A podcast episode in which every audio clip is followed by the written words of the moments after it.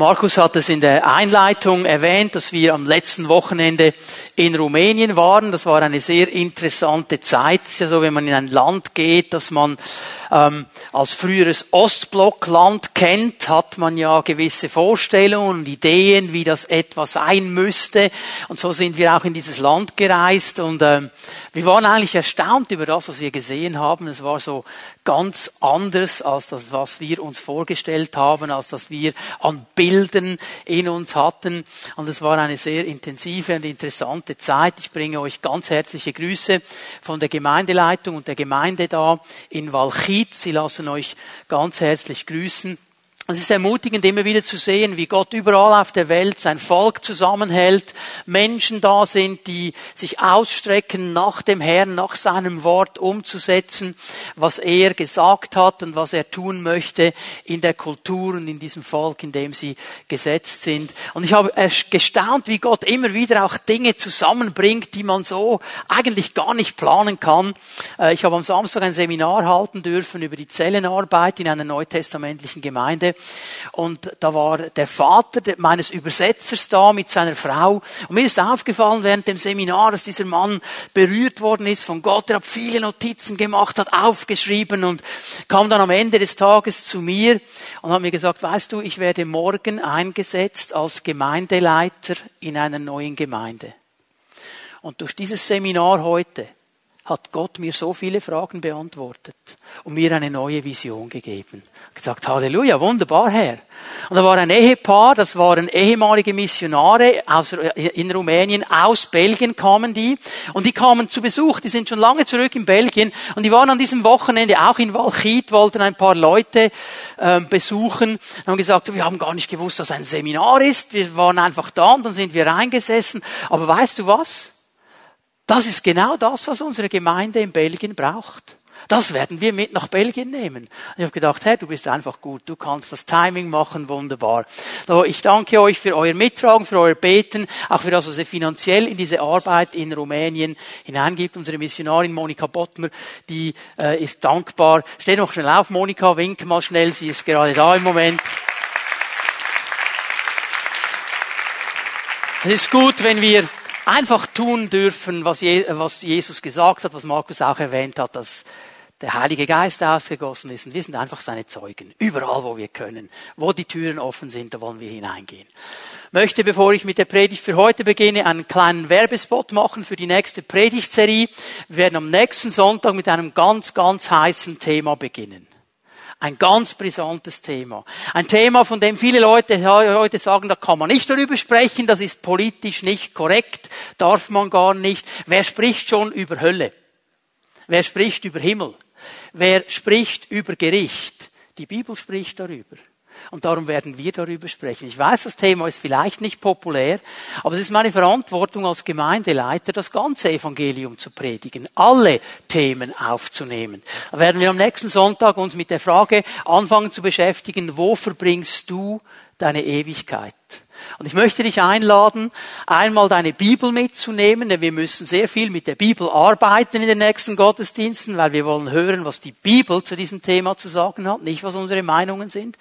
Und ich möchte dich auch einladen, deine Freunde, deine Nachbarn mitzunehmen, die sich mit diesen Fragen beschäftigen, die sich Fragen darüber stellen, ja, was geschieht denn, wenn wir sterben? Was kommt denn nachher? Und wie sieht das mit dieser ganzen Ewigkeit aus? Die Bibel hat die Antworten. So, ich lade euch ganz, ganz herzlich schon jetzt dazu ein. Heute möchte ich diese Serie abschließen. Jesus ist, die uns in den letzten paar Gottesdiensten beschäftigt hat. Darf ich noch mal schnell die Folie sehen, diese Plakataktion, die einige von euch vielleicht äh, gesehen haben vor einigen Wochen. Jesus ist hinter mir, auf jeden Fall. Wunderbar. Ich habe immer auf die Seite geschaut. So, was meinst du? Was meinst du? Und die Leute konnten ja bei dieser Plakataktion dann aufschreiben, was sie denken, wer Jesus ist. Und das machen wir ja gerne. Es ist ja eine ganze Geschichte der Welt, der Menschheit, die immer wieder versucht hat, diesen Jesus irgendwo in ein Schema hineinzudrücken, irgendwo zu sagen, ja, der ist so und der ist so und der ist so. Und wir interpretieren ja gerne hinein, wie wir unseren Jesus hätten, wie wir ihn gerne haben möchten. Wurde erinnert an eine Geschichte eines Malers, der sich diese Aufgabe gestellt hatte, ein Bild zu malen über Jesus. Er kam da auch sehr schnell voran, so alles, was äußerlich war, Gestalt und so, das war kein großes Thema, das ging ihm relativ flott von der Hand. Das große Problem war das Gesicht was gebe ich diesem Jesus jetzt für ein Gesicht? Und er wollte in dieser Nacht dieses Bild beenden und er hat gearbeitet und hat wieder weggemacht und wieder neu drüber gemalt und wieder gestrichen und wieder die ganze Nacht, die ganze Nacht hat er daran gearbeitet und endlich am Morgen hatte dieser Jesus ein Gesicht. Und dann schaut sich dieser Maler das Gesicht an und erschrickt. Er hat ihm sein eigenes Gesicht gegeben. Wir haben Jesus so gerne, wie wir ihn haben wollen. Wir haben ihn so gerne, wie es unserer Meinung entspricht. Wie wir ihn uns vorstellen, wie er sein sollte. Aber weißt du, und jetzt möchte ich die zweite Folie sehen. Für uns gibt es hier nur einen Punkt. Was sagt die Bibel, wer Jesus ist? Nicht meine Meinung. Nicht meine Überzeugung. Nicht die populäre Meinung in unserer Gesellschaft in der Schweiz. Was sagt die Bibel? Was hat das Wort Gottes zu sagen über diesen Jesus? So ist er, wie er porträtiert wird im Wort Gottes. Nicht wie ich ihn haben möchte, nicht wie er mir gefällt, sondern so, wie er in der Bibel beschrieben wird. Wir haben einiges schon gesehen, dass er der gute Hirte ist, dass er das Licht der Welt ist, das Brot des Lebens, all diese wunderbaren Aussagen über Jesus. Wir haben immer ins Alte Testament geschaut, ins Neue Testament geschaut. Ich möchte euch noch einmal an diese wichtige Wahrheit erinnern, wenn du dir die Bibel vorstellst, so geöffnet, mittendrin, mittendrin steht das Kreuz. Das Kreuz von Jesus Christus. Und das Alte Testament, all diese Propheten, all diese Schreiber, die inspiriert vom Heiligen Geist all diese Bücher geschrieben haben im alten Bund, sie schauen vorwärts auf dieses Kreuz. Sie sprechen von dem, was kommen wird, dass ein Erlöser kommen wird, die Hoffnung Israels, der Messias, dass er kommen wird, dass es einen neuen Bund geben wird, dass es eine Zeit geben wird, wo unsere Herzen verändert werden, der Heilige Geist in uns wohnen wird. Das ist alles zukünftig vorausgesagt. Alles vorausgesagt schon im alten Bund. Und der neue Bund, das neue Testament schaut zurück auf dieses Kreuz. Es schaut zurück auf diesen Dienst von Jesus und erklärt noch einmal, so im Rückblick, wer Jesus Christus wirklich ist. Und wir brauchen immer beide Sichten. Wir brauchen das ganze Wort Gottes, Altes Testament, Neues Testament, um zu verstehen, wer dieser Jesus ist. Und ich weiß, dass ich heute mit der letzten Predigt vielleicht das schwierigste Thema euch weitergeben möchte, weil Brot und Licht und so, das kann man gut noch irgendwo einordnen. Aber das, was ich heute Morgen euch zeigen werde, ist vielleicht ein bisschen abstrakt. Du kannst mal Johannes 1 aufschlagen. Aber ich glaube, dass am Ende der Predigt wir verstehen, um was es unserem Herrn hier geht. Johannes 1, lese die Verse 1 und 2. Am Anfang war das Wort. Das Wort war bei Gott und das Wort war Gott. Der, der das Wort ist, war am Anfang bei Gott. Lese nur mal diese beiden Verse, werden dann noch ein bisschen mehr lesen von diesem Text. Aber der Punkt, den ich heute Morgen machen möchte, Jesus ist das Wort. Er ist das Wort Gottes. Und jetzt müssen wir definieren, was ein Wort eigentlich genau ist. Ein Wort ist eine ganz interessante Sache, denn ein Wort offenbart, was ein Mensch denkt und was ein Mensch empfindet. Wenn du jetzt mal deinen Nachbarn links und rechts kurz anschaust, schau sie dir mal schnell an. Okay, dann siehst du mal eine äußere Hülle und vielleicht lächelt diese äußere Hülle, dann denkst du, das ist eine freundliche Person. Vielleicht schaut sie ein bisschen mürrisch, nicht so gut aufgestanden, was auch immer. Aber du kannst immer nur raten, was das wirklich für eine Person ist, weil du siehst nur die Hülle. Und ich bin so oft schon in meinem Leben in diese Falle hineingetappt, in eine Falle, in die wir Christen eigentlich nie hineinfallen sollten, dass wir eine Person sehen, die äußere Hülle sehen und sofort einordnen, was das für eine Person ist in unserem Denken. Wir sehen die Hülle und denken, ja, der ist so oder so oder die ist so oder so. Wir schauen dann die Frisur an, wir schauen vielleicht die Kleider an, wir schauen die Ausstrahlung an und wir haben das Gefühl, wir können einordnen. Und so oft, und ich bin Gott dankbar dafür, wenn ich dann Zeit mit so einer Person verbracht habe, diese Person gesprochen hat, Worte geformt hat, habe ich heraus herausgefunden, die ist ja total anders. Das, was ich äußerlich sehe, zeigt mir überhaupt nicht, wer diese Person ist. Erst dann, wenn sie anfängt, Worte auszusprechen, offenbart sich, wer sie wirklich ist, dann verstehe ich ihr Herz, dann fange ich an, ihre Empfindungen, ihren Charakter zu erkennen, dann weiß ich, wer eigentlich da in dieser Hülle drin steckt. Das ist ein Wort. Es wird immer offenbaren, was eigentlich drin ist. Und jetzt sagt uns Johannes hier, dass Jesus Christus das Wort ist. Er ist das Wort. Und seine Aufgabe ist nichts anderes als zu offenbaren und zu zeigen und zu erklären, wer der Vater im Himmel ist. Er zeigt uns und erklärt uns das Herz des Vaters. Er zeigt uns und erklärt uns die Gedanken des Vaters. Er ist dieses Wort, das Fleisch geworden ist in unserer Mitte, um uns zu zeigen, wie der Vater im Himmel ist. Es war dem Vater nicht genug, dass über ihn geschrieben worden ist. Da haben wir ganz viel im Alten Bund wurde sehr viel erklärt, geschrieben, wie Gott ist. Aber es war ihm nicht genug. Er wollte, dass sein Volk, dass seine Leute, dass die Menschen nicht nur lesen können, wie er ist, sondern sehen, wie er wirklich ist. Darum hat er seinen Sohn gesandt. Ich gebe euch hier mal ein paar Bibelstellen dazu. In Johannes 14, das ist Teil der Abschiedsrede von Jesus, die letzte Nacht, bevor er ans Kreuz ging.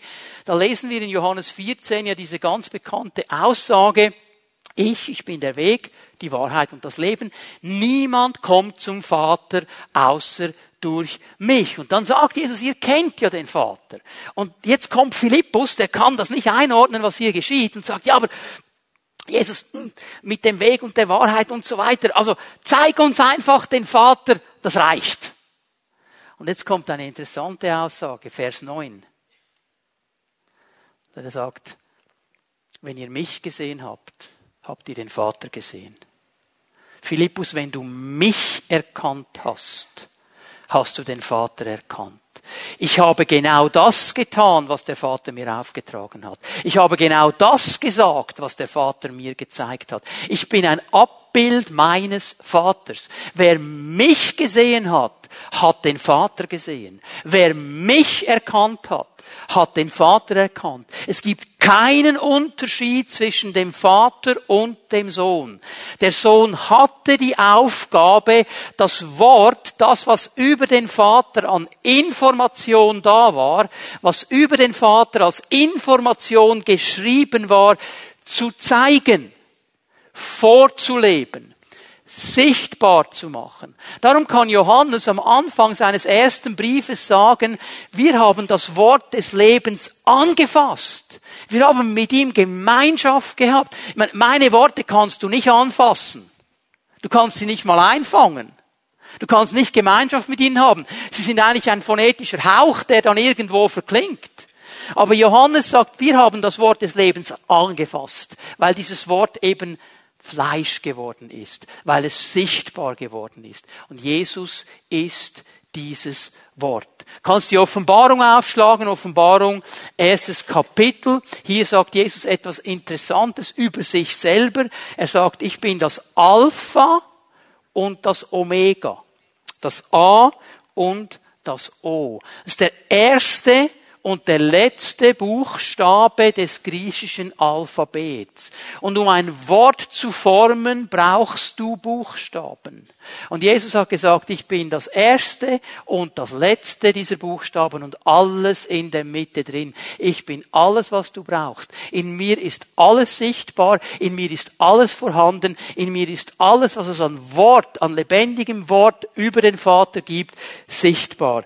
Er ist das Wort Gottes. In Offenbarung 19, Vers 13 wird beschrieben, wie Jesus zurückkommt auf einem weißen Pferd am Ende der Zeit und er wird beschrieben, wie er aussieht und er hat ein, ein Band über seinen Körper und auf diesem Band steht sein Name und sein Name ist Wort Gottes. Jesus ist das Fleisch gewordene Wort. Ich gebe euch noch Hebräer 1, Vers 1 und 2, um diesen Punkt klar zu machen. Übrigens, hört jetzt gut zu, ihr, all ihr Endzeitspezialisten. Die, die dann das Gefühl haben, boah, wir sind in der Endzeit, boah, jetzt wird's ganz schwierig. Ähm, Hebräerbrief macht eine Sache ganz klar. Der Vater hat gesprochen in Vorzeiten zu unseren Vätern, also zu der Generation vor uns, durch die Propheten im Alten Bund. Und jetzt, am Ende der Zeit, am Ende der Zeit hat er durch seinen Sohn gesprochen. So mit anderen Worten, die Endzeit hat begonnen, als Jesus das Wort Gottes auf diese Erde kam.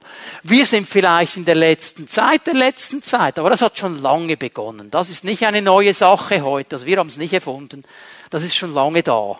Das müssen wir verstehen, um es einzuordnen, um auch zu verstehen, dass Gott ganz viel Geduld hat und eine andere Zeitrechnung, als wir sie haben.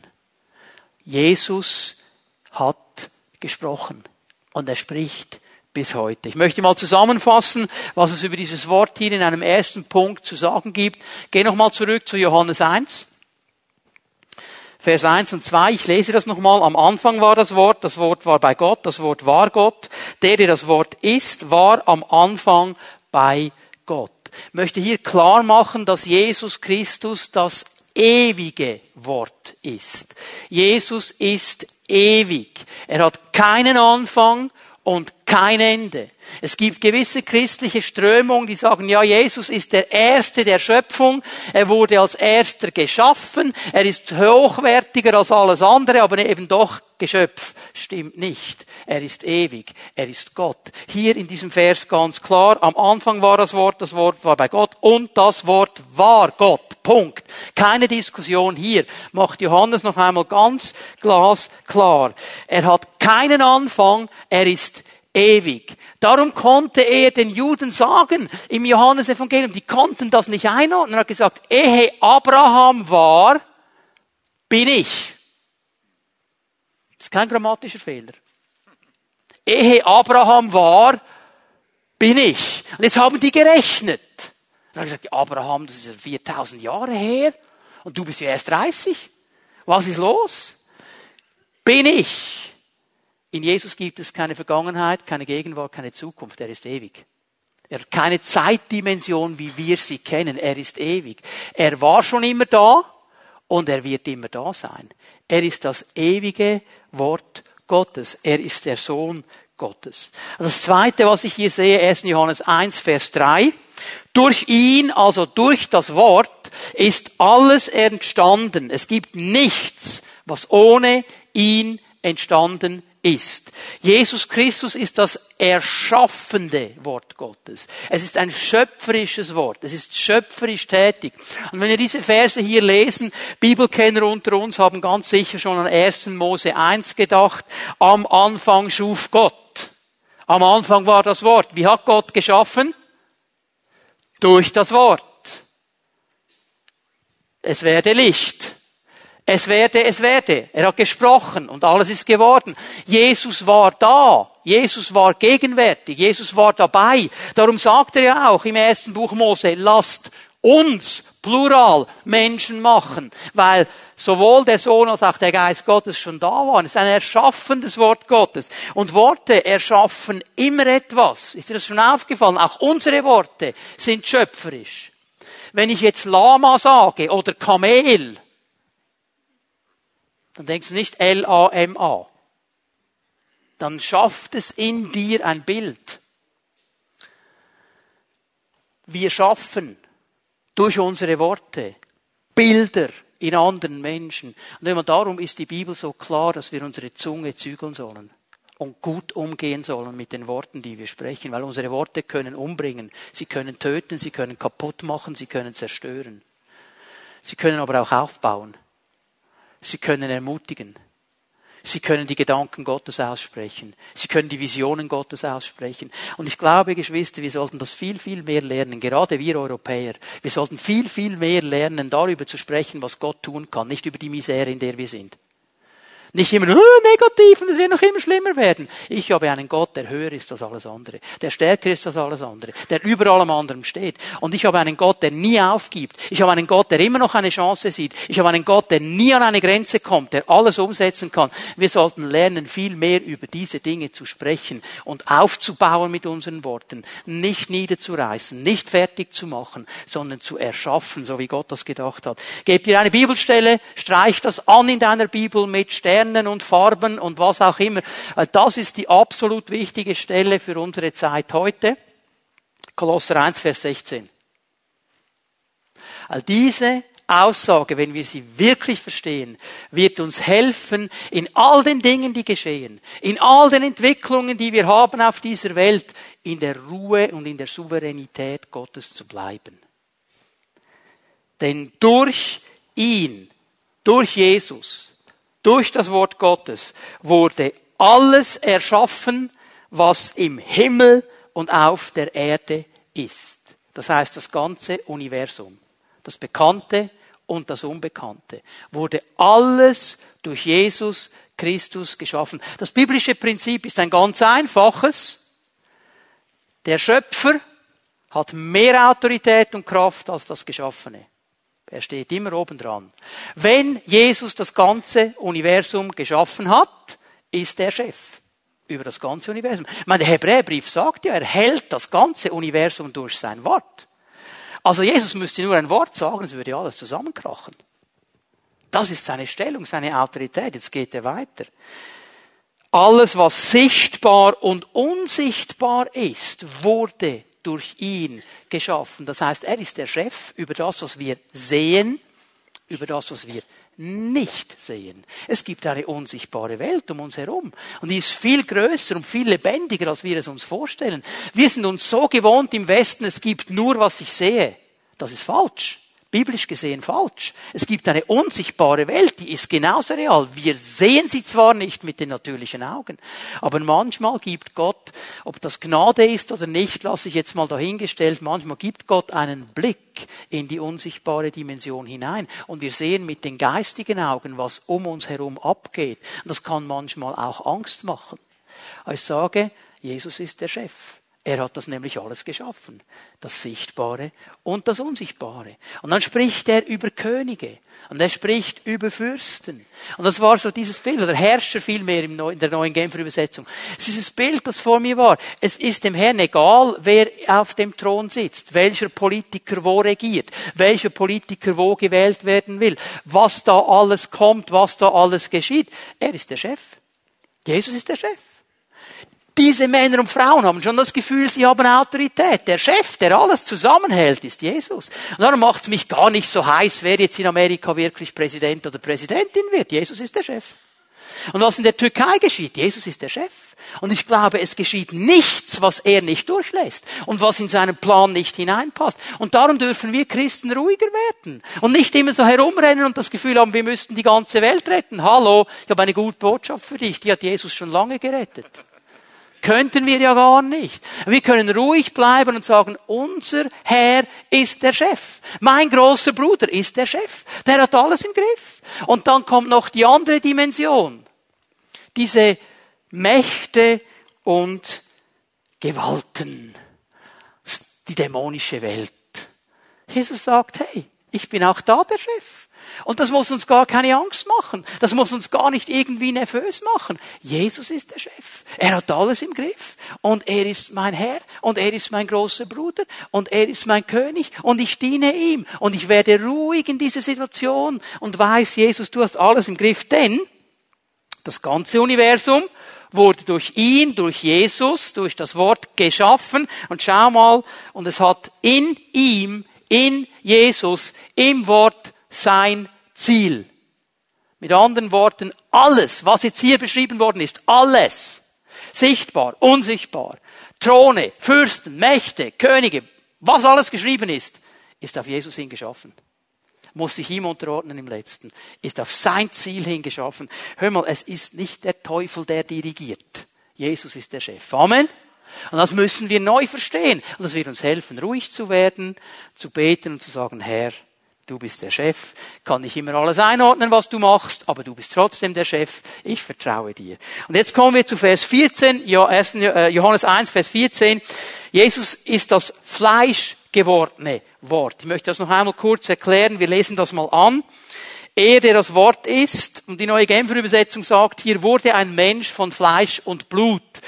Das ist nicht wörtlich übersetzt, das ist schon eine Übertragung. Und hier bin ich nicht so happy mit dieser Übertragung, weil hier steht im Griechischen wörtlich, das Wort wurde Fleisch.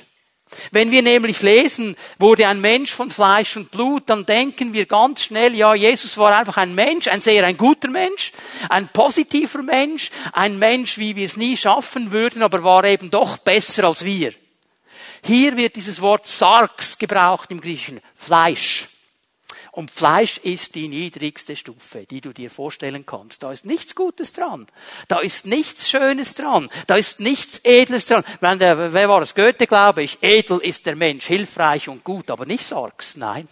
Sarx ist ganz anders. Und die Bibel macht einen ganz wichtigen Punkt und sagt, Jesus ist nicht Anthropos Mensch geworden, sondern Sarx, Fleisch da in diese Niederung heruntergestiegen, in die tiefste Niederung heruntergestiegen. Philipper 2. Er hat die Herrlichkeit beim Vater verlassen. Jesus war in Ewigkeit und für alle Ewigkeit bei diesem Vater, in der Dimension Gottes, in der Herrlichkeit, wo Anbetung ist, wo die Engel sind, wo alles wunderbar ist, wo keine Tränen sind, keine Schmerzen sind, keine Gebrechen sind, wo alles genial und gut ist, wie Gott es dachte. Da war er. Aber, sagt die Bibel in Philipper 2, er hat das nicht festgehalten, sondern hat sich selber entleert und wurde Mensch, kam auf diese Erde, wurde Fleisch, hat die Gestalt von Fleisch auf sich genommen, um als Mensch, als Fleisch, unter Fleisch zu leben und zu zeigen, dass unter der Kraft des Heiligen Geistes ein anderes Leben möglich ist. Das ist der große wichtige Punkt. Jesus wurde Fleisch. Und wir sahen seine Herrlichkeit, sagte Johannes, eine Herrlichkeit voller Gnade und Wahrheit, wie nur er als der einzige Sohn sie besitzt, er, der vom Vater kommt. So, Jesus wurde Fleisch. Das heißt, er kennt alle Herausforderungen, die, die du und ich kennen. Er kannte sie alle. Der Hebräerbrief sagt, er wurde mit jeder Versuchung versucht die wir auch kennen. Mit jeder. Mit jeder. Nur hat er sie alle überwunden. Er hat nie Ja gesagt zur Versuchung. Aber er kannte das alles, er kennt das alles. Und er zeigt uns, wer der Vater ist. Ich möchte es mal so sagen, Jesus ist das Bilderbuch Gottes.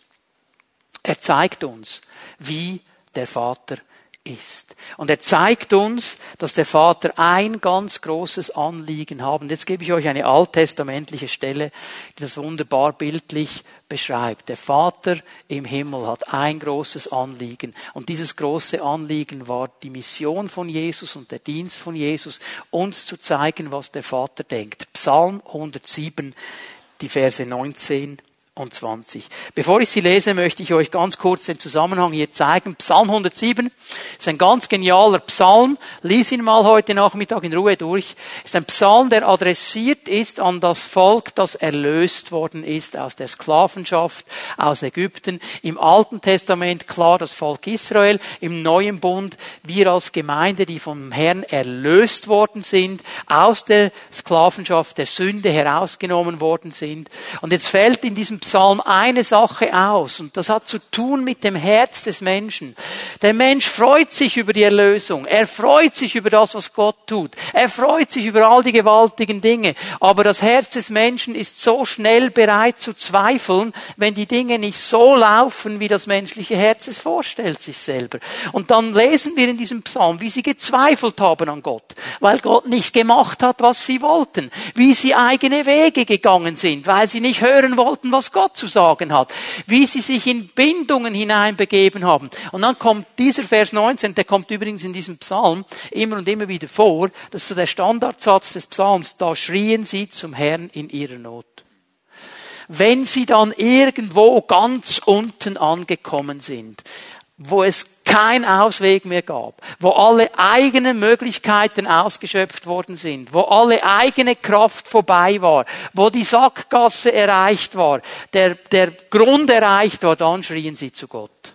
Dann schrien sie zu ihm. Dann erinnerten sie sich an ihn. Sie schrien zu Gott in ihrer Not und er rettete sie aus all ihren Ängsten und er schickte ihnen sein befreiendes Wort. Wer ist das Wort? Jesus. Er schickte ihnen Jesus und heilte sie. Er bewahrte sie vor dem sicheren Tod. Das ist ein Bild im alten Bund auf dieses Kommen des Wortes Gottes in der Gestalt von Jesus Christus. Der Vater will retten, er will befreien, er will heilen, er will vom Tod bewahren, das heißt, er will immer Leben ermöglichen. Und darüber werden wir gleich ein bisschen sprechen. Bevor wir das tun, muss ich aber ein Fundament legen, das ganz, ganz wichtig ist. Können wir nochmal zu Johannes 1 gehen, Vers 14. Ich möchte euch zeigen, was dieses Wort, dieser Jesus Christus eben auch noch bringt. Lese den zweiten Teil von Vers 14. Wir sahen seine Herrlichkeit, eine Herrlichkeit voller Gnade und Wahrheit. Unterstreich das in deiner Bibel. Gnade und Wahrheit. Wir müssen verstehen, was die Bibel hier zeigt. Denn Jesus, das Wort Gottes, zeigt uns das Herz des Vaters im Himmel. Und es sind zwei wichtige Punkte, die hier betont werden. Gnade und Wahrheit. Gnade und Wahrheit. Und jetzt schauen wir uns mal den Zusammenhang hier ein bisschen an. Die Verse 16 und 17 helfen uns, das mal ein bisschen besser einzuordnen. Hier wird zuerst einmal im Vers 16 die Gnade betont. Wir alle, und dieses alle bezieht sich auf all die, Behalt mal einen Finger bei Vers 16 und mit dem zweiten Finger gehst du ein bisschen nach oben zu Vers 12. So viele ihn aber aufnahmen, denen gab er Autorität, Kinder Gottes zu sein. Das sind diese alle, die hier beschrieben sind in Vers 16. Alle, die sich entschieden haben, Jesus als ihren Herrn aufzunehmen, an ihn zu glauben, alle die, von denen sagt die Bibel, sie haben aus der Fülle seines Reichtums Gnade und immer neue Gnade empfangen, sagt die neue Genfer. Auch hier eine kleine Bemerkung. Das Wort Lambano im Griechischen bedeutet zuerst mal nehmen und erst in der zweiten Bedeutung empfangen. Aber für unser Denken als Westler ist das ja fast unerhört, dass wir was von Gott nehmen selber aktiv werden. Das darf man doch nicht. Das ist doch Stolz. Das ist doch nicht in Ordnung. Darum hat man sich dann da entschieden. Ich sage, beides ist richtig. Wir nehmen und wir empfangen. Das geht aber zusammen. Wenn ich nämlich nur empfange, dann sitze ich auf meinem Lehnstuhl und warte, bis der heilige Gott da oben endlich mal was macht und dann empfange ich's. Aber hier ist eine Aktivität beschrieben, eine Aktivität von Menschen, die verstanden haben, Jesus hat einen Reichtum, eine Fülle, einen Überfluss von Gnade. Was ist Gnade? Das ist seine Kraft, die mir hilft zu leben die mir hilft, die Aufgaben des Lebens zu erfüllen. Ich brauche Gnade, um ein Ehemann zu sein. Ich brauche Gnade, um Vater zu sein. Ich brauche Gnade, um ihm zu dienen. Ich brauche Gnade, denn ich kann das aus meiner eigenen Kraft nicht. Wenn ich leben will vor ihm, dann brauche ich diese Gnade, weil aus eigener Kraft schaffe ich es nicht. Und jetzt sagt mir die Bibel, aus dem Reichtum, aus der Fülle Gottes kann ich Gnade und immer wieder neu Gnade nehmen. Das hört nie auf. Das muss wie ein Teil meines ganz natürlichen Lebens sein. Ich nehme diese Gnade von Gott. Und bei ihm ist genug. In Jesus ist genug. Diesen Reichtum werden wir nie aufschöpfen können. Er hat immer noch mehr. Immer wieder neu Gnade.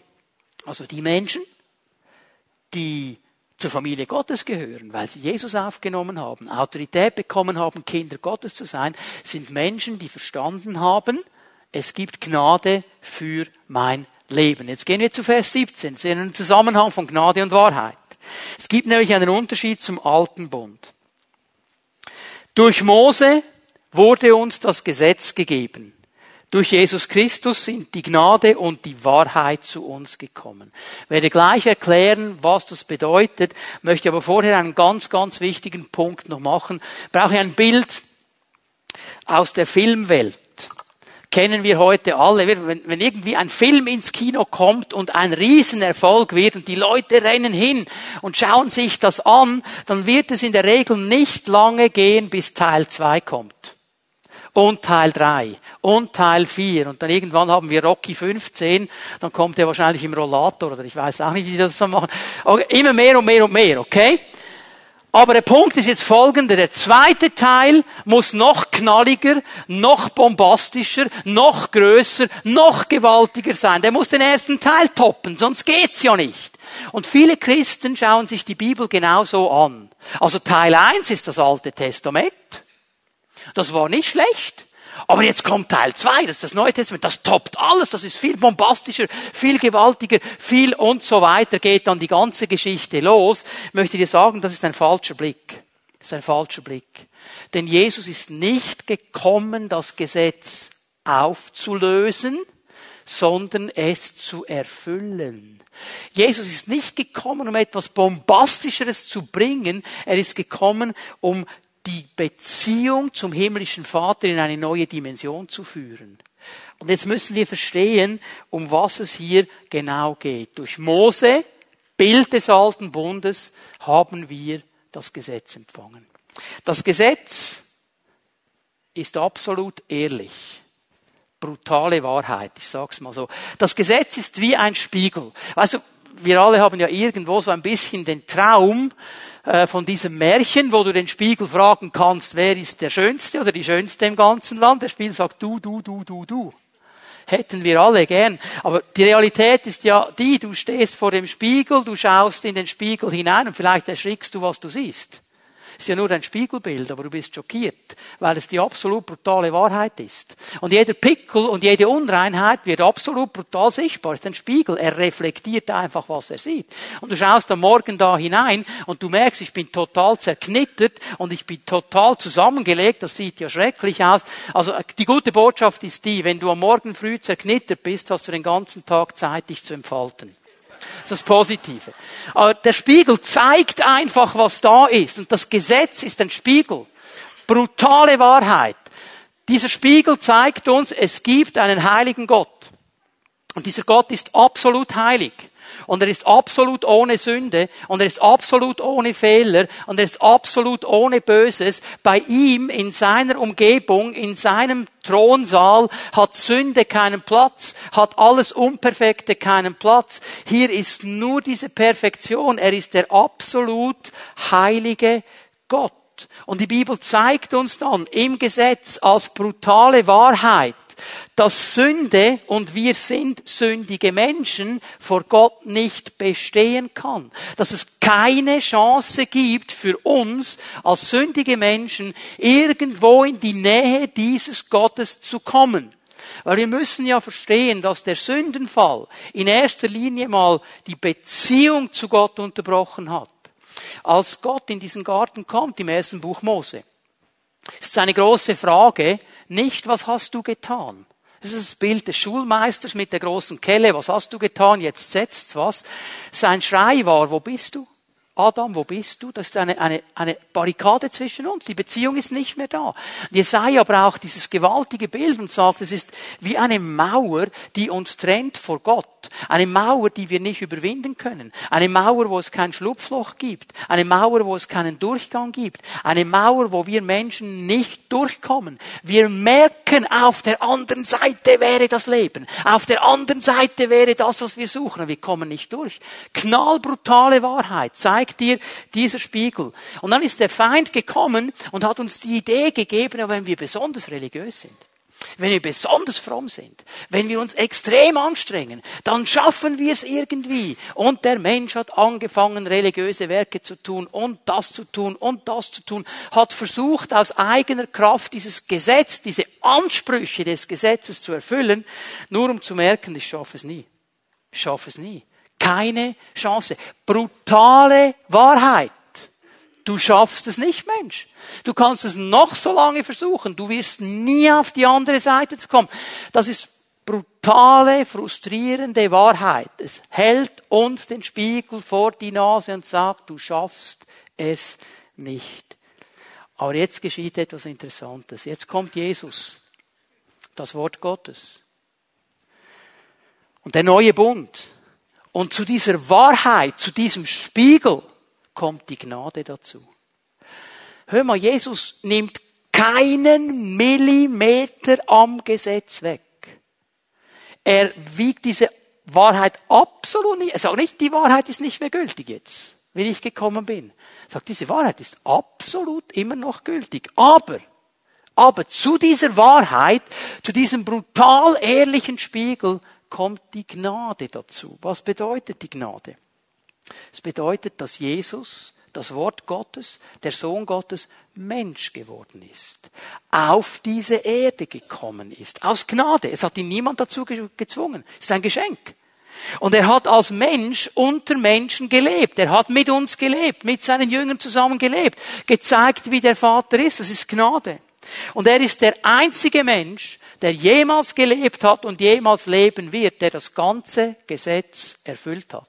Er hat es bis ins letzte Jota, bis zum letzten Komma erfüllt. Es gab nichts an diesem brutalen Wahrheitsgesetz, das er nicht erfüllt hat. Er war der Einzige, der perfekt genug war, um dieses Gesetz zu erfüllen. Und dann hat er am Kreuz all meine Verfehlungen, all meine Übertretungen, all meine Sünde, all meine Schlechtigkeit, all meine Lüge, all meine Betrügereien, alles, was ich gemacht habe, was gegen das Gesetz stand, wo das Gesetz ein Todesurteil ausgesprochen hat. Paulus ist ganz klar. Der Lohn der Sünde ist der Tod. Also wer diese Sünde hat, der muss sterben. Es sei denn, er erfüllt das Gesetz. Nur, hm, niemand hat das Gesetz erfüllt. Und Jesus hat das alles auf sich genommen. Er hat am Kreuz von Golgotha für uns das Gesetz bis ins letzte Jota erfüllt. Und darum konnte er nach Stunden an diesem Kreuz ausrufen, es ist vollbracht. Ich habe das Gesetz erfüllt bis ins letzte Detail. Und aus Gnade, aus Gnade schenke ich all diesen Menschen, die das wollen, die ihre Sünde auf mich gelegt haben, meine Gerechtigkeit aus Gnade. Und das kann ich nur als Geschenk empfangen. Das kann ich nur empfangen, indem ich mein Herz öffne für ihn. Ich kann nichts dazu tun. Ich kann nur Danke sagen und es empfangen. Und darum können wir als Menschen, die ihre Herzen öffnen für Jesus, weil er Gnade und Wahrheit gebracht hat, wieder zurückkommen zu diesem Vater, wieder aufgenommen werden in die Familie Gottes, wieder diesen Zugang haben zum Vater im Himmel, zur Quelle des Lebens, zum Licht, zur Wahrheit, zur Gnade, zur Liebe, was er alles ist, darum können wir diesen Zugang wieder haben. Jetzt lesen wir Vers 12 nochmal miteinander. Johannes 1, Vers 12. All denen jedoch, die ihn aufnahmen und an seinen Namen glaubten, gab er das Recht, die Autorität, Gottes Kinder zu werden. Das Wort Gottes bringt uns Gnade und Wahrheit und macht uns so, wenn wir das annehmen, zu einem Kind Gottes.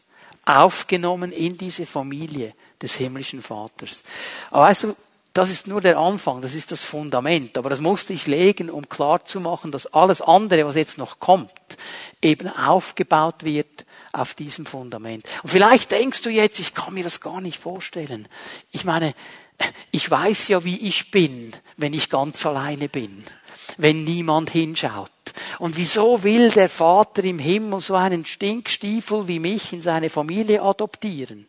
Man denkt ja immer, wenn man ein Kind adoptiert, dann sucht man dann genau aus, welches das man nimmt. Und dann würde man sicher nicht den Stinkstiefel nehmen. Weißt du was? Mich, Oberstinkstiefel, wollte er. Er wollte mich. So stinkstiefelig wie ich war. So wollte er mich.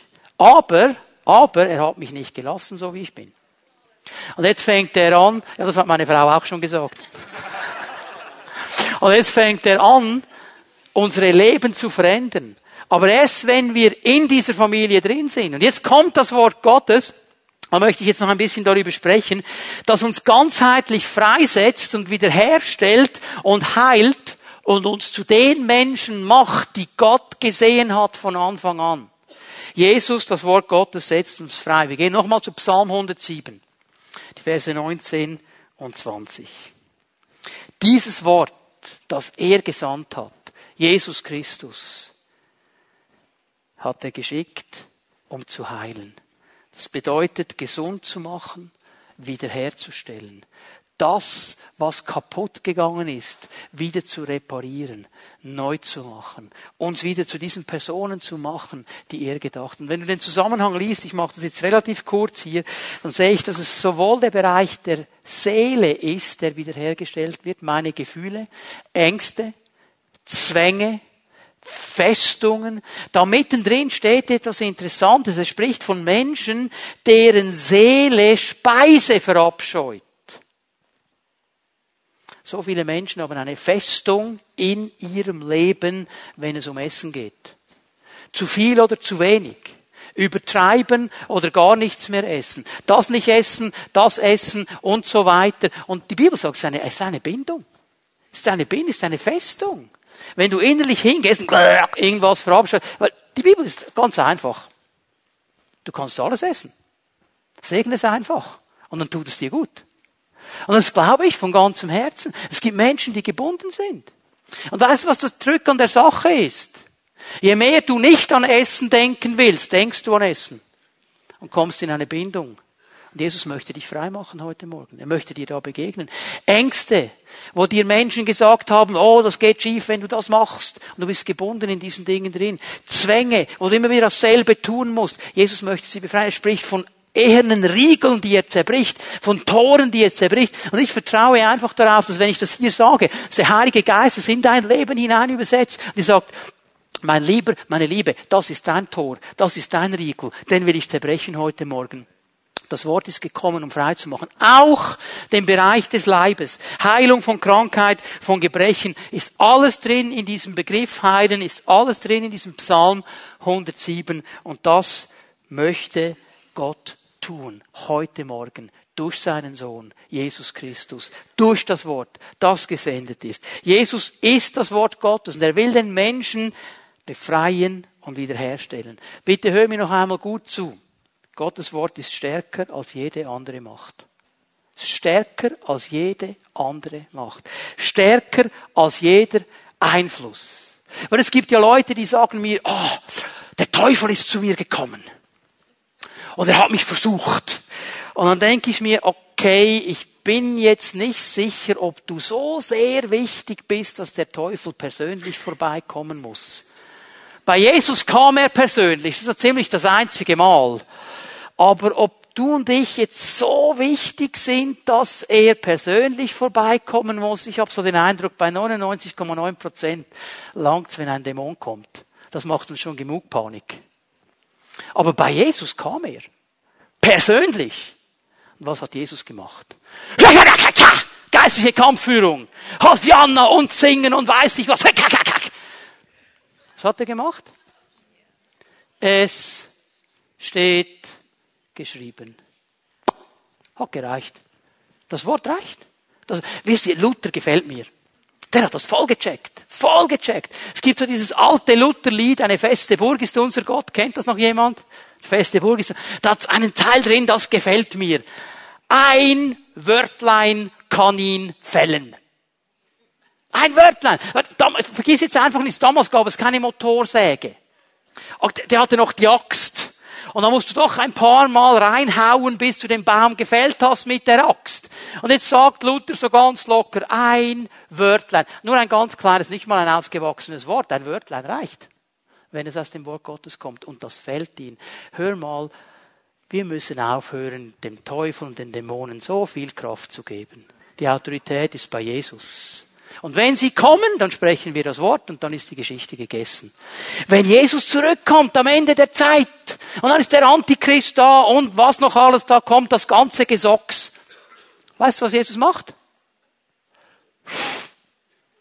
Ein Hauch seines Mundes. Das reicht. Es ist Jesus. Es ist unser Herr. Es ist mein großer Bruder. Dem diene ich. Jesus sagt nur ein Wort. Da kommt dieser römische Centurio und sagt, Jesus, mein Knecht ist krank. Du kannst ihn heilen. Jesus sagt, ich komme zu dir. Komm zu dir nach Hause. Der, der Zenturier sagt, nein, Jesus, ich bin nicht würdig, dass du in mein Haus kommst. Weißt du was? Sag nur ein Wort und der wird gesund. Und Jesus sagt ein Wort, der wird gesund. Das ist Fernheilung aller Jesus. Also kein Problem, das Wort ist immer stärker, immer stärker. Und es hat überwindende und schöpferische Kraft. Ich meine, dieses Zeugnis, das wir gehört haben mit dieser Achsel, der Arzt sagt, das ist neu. Ja, offensichtlich hat Gott da was ausgewechselt. Der kann das.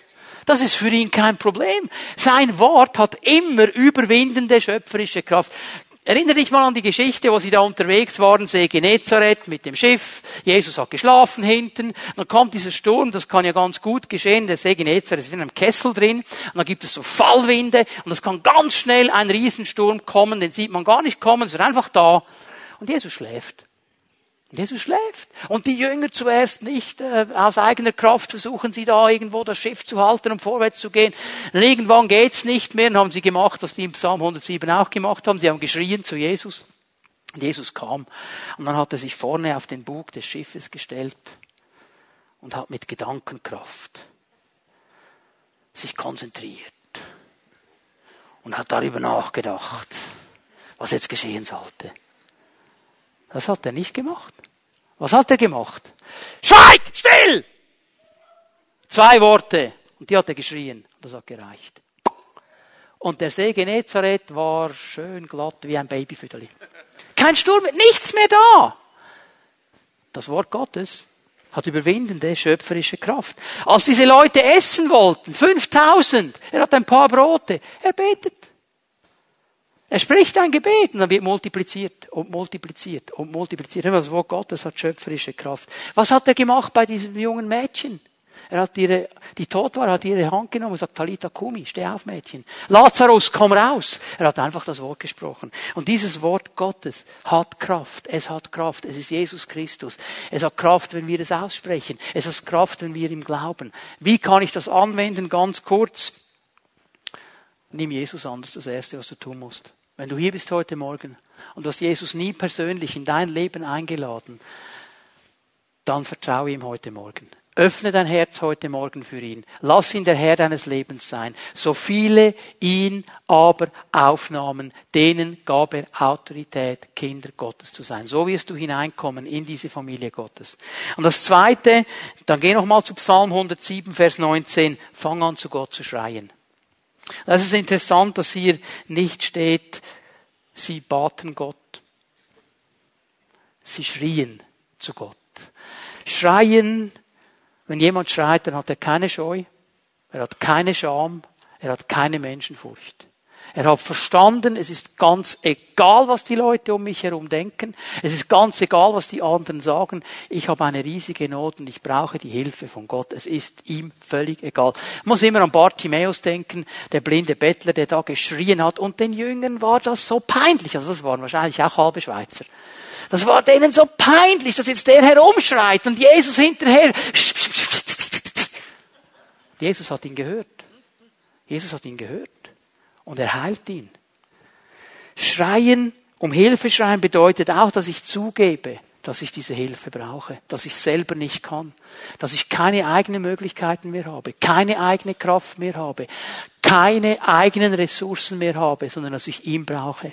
Schrei zu ihm. Was dein Anliegen auch ist heute Morgen, schrei zu ihm. Bitte ihn um Hilfe. Schrei ihn an um Hilfe. Und dann mach noch etwas. Übrigens, das ist mir aufgefallen, ich möchte das kurz erwähnen hier. Eine Tendenz in der Seelsorge, die mir ein bisschen Kopfweh macht. Dass ich immer wieder Menschen begegne, die aus eigener Kraft ihre Probleme überwinden wollen. Sie sagen, sie sind Christen.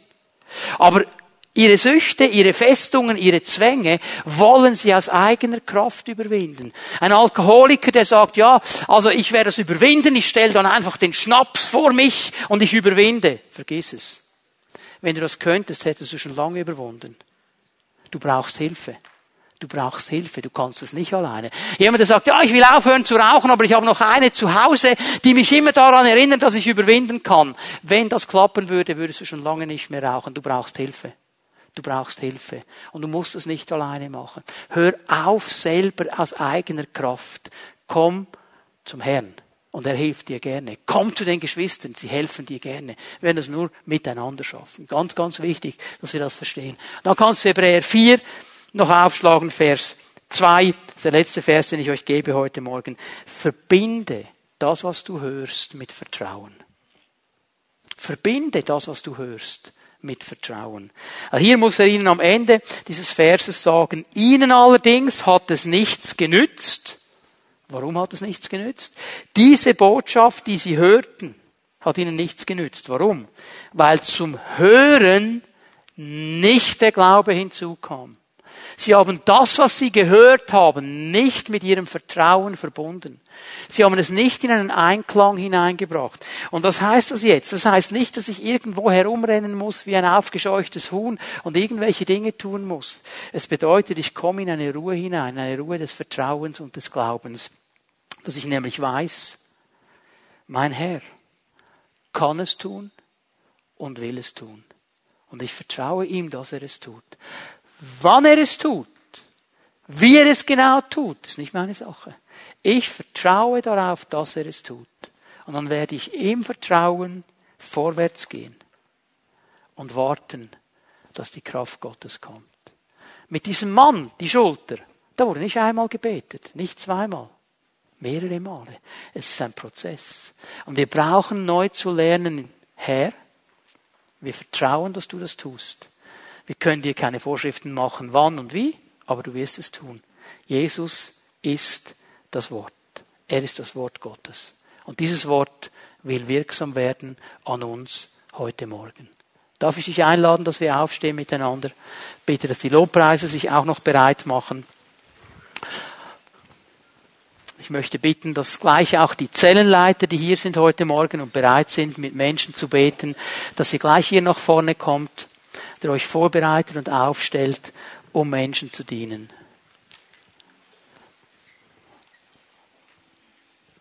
Der Vater hat das Wort Jesus Christus gesandt, um zu heilen, um freizusetzen, um wiederherzustellen.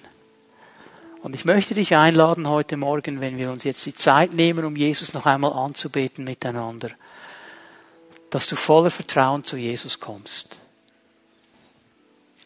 Gott hat zu dir gesprochen. Er hat dir Dinge gezeigt. Vielleicht hast du gemerkt heute Morgen, dass es als erstes dran ist, ihn wirklich als Herrn aufzunehmen. Dann tu das heute Morgen. Vielleicht hat er dir gezeigt heute Morgen, dass du über die Zeit an dieser Hingabe, an diesem Ausgerichtetsein auf Jesus nachgelassen hast und er ruft dich ganz neu einen klaren Schritt zu tun heute Morgen, dann tu das. Vielleicht hat er dich angesprochen in Bereichen deiner Seele, wo Zwänge sind, wo Bindungen sind, wo Festungen sind, wo Überzeugungen sind. Es sind Menschen hier heute Morgen, der Herr weist mich darauf hin. Du hast eine seelische Bindung zu anderen Menschen. Es gibt Menschen, die haben eine seelische Bindung zu ihrer Mutter, die du nie durchbrochen hast. Deine Mutter ist immer noch mit dir verbunden und sie nimmt Raum in deinem Leben ein, den sie nicht mehr einnehmen soll. Jesus möchte hier einen Schnitt machen heute Morgen. Es gibt Menschen, Männer und Frauen. Ich werde einfach das sagen, was der Herr mir zeigt.